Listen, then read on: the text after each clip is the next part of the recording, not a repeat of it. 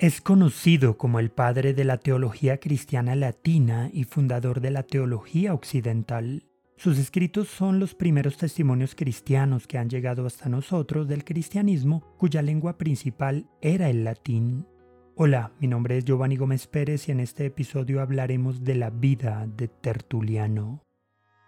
Bienvenido a Byte, Biblia, ideas, teología y experiencias el programa para descubrir el pasado y el presente del cristianismo. Esperamos que seas retado e inspirado por el episodio de hoy.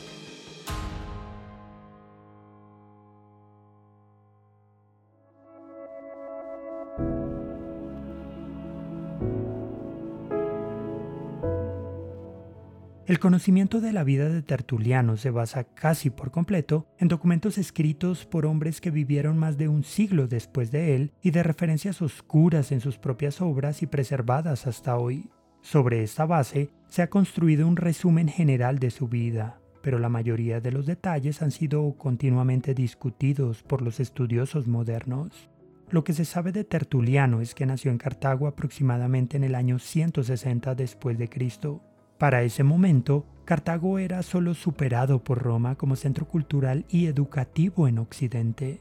Tertuliano recibía una educación excepcional en gramática, retórica, literatura, filosofía y derecho.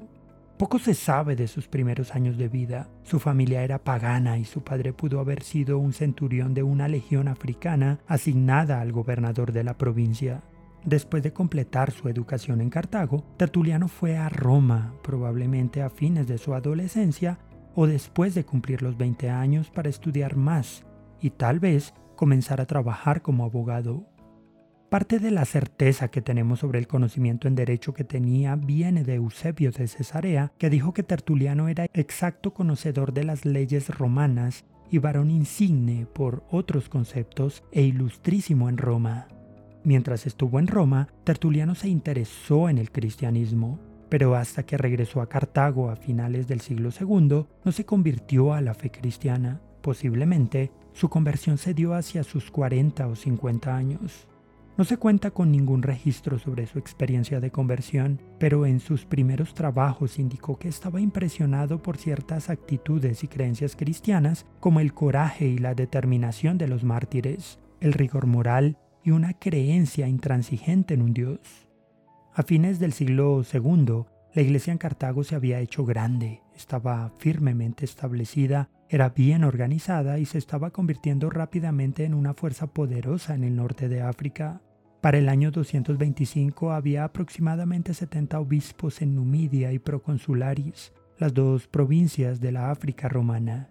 Tertuliano surgió como un miembro destacado de la Iglesia africana, utilizando sus talentos como maestro para instruir a los no bautizados y a los fieles, y como un defensor literario de las creencias y prácticas cristianas. Según Jerónimo, Tertuliano fue ordenado como ministro de la Iglesia, muy probablemente desempeñando el papel de presbítero. Lo más posible es que Tertuliano ostentara algún título dentro de la Iglesia, ya que es muy poco probable que pudiera escribir el tipo de tratado que escribió sin ostentar algún rol de autoridad. En el contexto norafricano, las iglesias tenían una estructura basada en ancianos laicos, los cuales gobernaban la iglesia. Probablemente Tertuliano pudo haber sido un anciano laico de su comunidad sin llegar a ser obispo.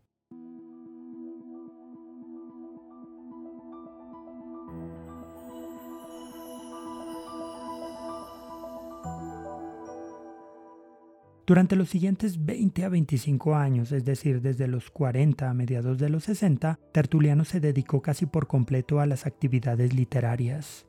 Desarrollando un estilo latino original, el ardiente y tempestuoso Tertuliano se convirtió en un propagandista vivo y mordaz, anticipando muchas ideas teológicas futuras, como la definición de Calcedonia, y sus comentarios sobre las escrituras son muy sensibles. Sus obras abundan en frases llamativas y memorables, aforismos ingeniosos, juegos de palabras atrevidos e irónicos, ingenio, sarcasmo, innumerables términos de su propia cosecha y un flujo constante de inventiva contra sus oponentes. Sin embargo, podría ser gentil y sensible, como en un tratado para su esposa y en sus cuidadosos estudios de las escrituras, y podría ser autocrítico y reflexivo, como en su tratado sobre la paciencia, una virtud que admitió que estaba notablemente ausente de su vida. Como personaje histórico, Tertuliano es menos conocido por lo que hizo que por lo que escribió. Sin embargo, el alcance de sus intereses y el vigor con el que los persiguió alentaron a otros cristianos a explorar áreas de la vida y del pensamiento no investigadas anteriormente. Al igual que sus contemporáneos, Tertuliano escribió obras en defensa de la fe y tratados sobre problemas teológicos contra oponentes específicos como contra Marción, un líder de una secta que creía que el Dios del Antiguo Testamento no era el mismo Dios del Nuevo Testamento contra Hermógenes, un pintor cartaginés que afirmaba que Dios creó el mundo a partir de materia preexistente, contra Valentinus, un gnóstico alejandrino o dualista. También escribió el primer libro cristiano sobre el bautismo, un libro sobre la doctrina cristiana del hombre y un tratado dirigido contra la herejía. Su obra es muy prolífica. La evidencia sugiere que Tertuliano fue el primer teólogo en usar el término Trinidad del latín trinitas para referirse a Dios. Tertuliano utilizó el término en Contrapraxeus, un escrito del 213 en el que buscaba explicar y defender la naturaleza trina de Dios contra la enseñanza de su contemporáneo Praxeus, quien sostenía una doctrina conocida como monárquica, el tema de la Trinidad se seguiría tratando al interior de la Iglesia, por lo menos hasta el concilio de Nicea del 325, cuando la Trinidad finalmente fue confirmada como doctrina esencial de la Iglesia. Además de los trabajos apologéticos y polémicos, se dirigió a una amplia gama de problemas morales y prácticos sobre los retos que enfrentaban los cristianos de su época como la vestimenta apropiada, el uso de cosméticos, el servicio en el ejército, la decoración militar, sobre si uno debe huir bajo persecución, sobre el matrimonio y el nuevo matrimonio, sobre la castidad, sobre la monogamia, las artes, el teatro y los festivales cívicos, y sobre la idolatría y el arrepentimiento después del bautismo. Algunas tradiciones han afirmado que en algún momento antes del año 210, Tertuliano dejó la iglesia para unirse a un nuevo movimiento profético sectario conocido como montanismo, fundado por un pseudo profeta frigio del siglo II llamado Montano, que se había extendido desde Asia Menor a África.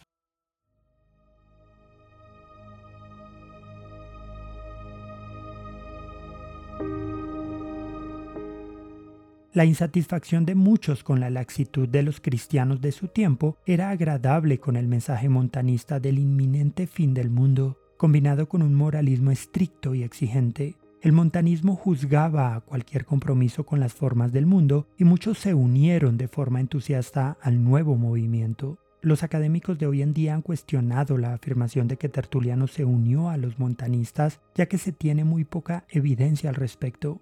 El consenso de hoy es que él nunca se apartó de la iglesia y que él mismo representó al montanismo como un movimiento dentro del cristianismo, lo cual le valió ser descalificado por la iglesia oficial. Según la tradición, Tertuliano vivió hasta una edad avanzada. Sus últimos escritos datan de aproximadamente el 220 después de Cristo, pero se desconoce la fecha de su muerte. Los escritores cristianos posteriores a Tertuliano lo mencionan con poca frecuencia y luego de manera desfavorable. Sin embargo, muchos reconocieron sus dotes literarias y su aguda inteligencia.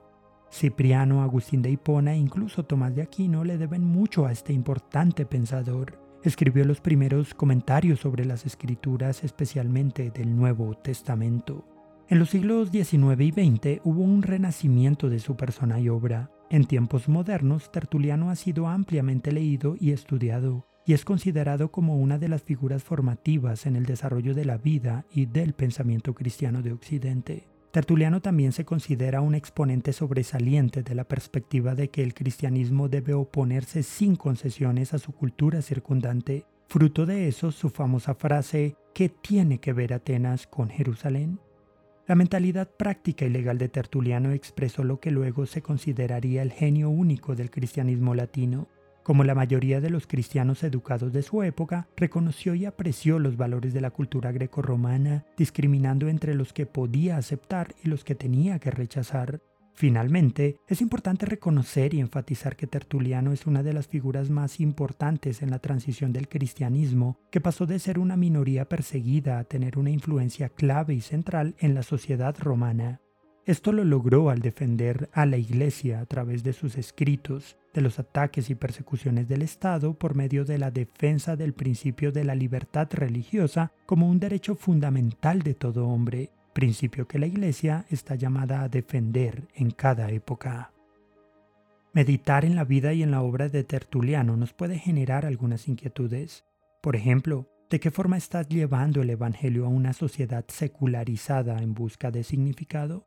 ¿Cómo podemos los cristianos ser espiritualmente sensibles y al mismo tiempo intelectualmente agudos? ¿Crees que en nuestra práctica de fe debemos evitar la filosofía y la ciencia o piensas que puede enriquecer nuestra fe?